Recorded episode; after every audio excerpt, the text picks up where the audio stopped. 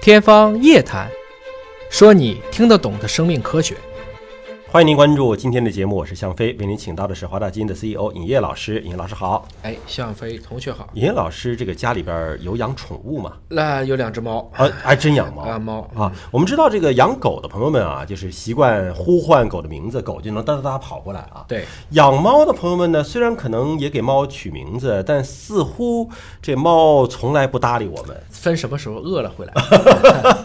啊，所以我们就说这猫到底能不能听懂自己的名字呢？因为狗我们是能够有 验证的。能啊，绝对可以。猫也可以啊我证明它确实是能，至少我养过可能有几十只猫啊，都听得懂自己。你呼唤它们的时候，它们什么反应呢？嗯，看心情，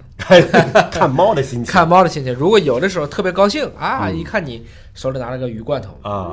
那到底是听着名字过来的，还是看着鱼罐头过来的？它是它首先它一般都在睡觉嘛，啊然后闭着眼睛然后它有时候都不睁两只眼，它睁一只，啊，再看一眼。夹着眼睛看你一对，眼看一眼。啊，如果要没什么事儿，你认为就只是想被骚扰的话，那猫可能就耳朵这样就不理你拨了，楞一下，它耳朵会拨楞一下，啊串串一下，再怎么叫它就不听就了。就不理你了哎，。是这样子。啊，那么现在呢，科学家们呢还真的是做了一组实验啊，这是根据科学报告发表的一项研究，说至少有一部分的现代家猫，毕竟它实验是有数量限制嗯的啊，它至少有一部分是可以从一堆发音相似的词语当中。变出自己的名字的，嗯啊，就是虽然他们可能只是稍微动一下脑袋或动一下耳朵，表示自己听懂，他不愿意配合你啊。嗯对。但是比如说你们家猫叫小白，那你这叫小白、小黑、什么小狼、什么什么这这这可能都不行，啊都不行。它必须比如说向飞啊、向辉，就很啊是相似的很相名字似的名字，它也能分辨出来，它也能分辨出来是这个意思啊。啊，哎，那么这个起码说明了这个猫是有很好的学习能力的，而且跟狗的学习能力不相伯仲的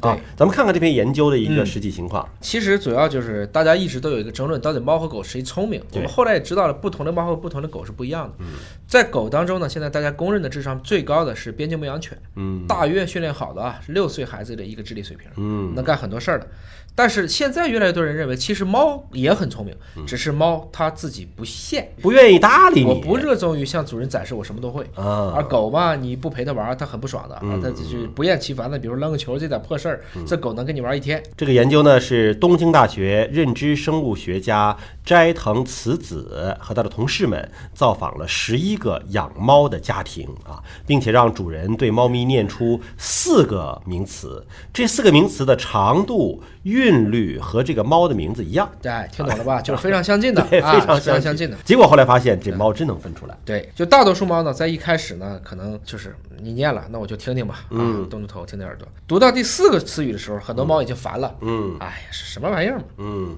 但是，一旦读出第五个词语，嗯，就是这个猫的名字，嗯，发现这个猫的身体反应，嗯，确实反应增强了，嗯，虽然这个统计性显著性还是很弱，这就是他说的啊，我们并没有说所有的猫都可以，嗯，无法证明猫能听懂自己的名字，反过来讲，也可能说。它跟其他的词语来讲，这个词它听得更熟，因为它听了太多遍了。美国奥克兰大学认知心理学家 Jennifer 啊，她看了这个实验嘛，她认为这个实验的结果给出了非常有力的证据，证明了猫的名字对他们是具有特殊重要性的。就是猫的名字对这个猫来讲，它起码认为跟我关联度更大。那么当然也有学者认为说，研究结果并不表明猫能够听懂人类的语言，而是说猫能够分辨出不同的声音线索。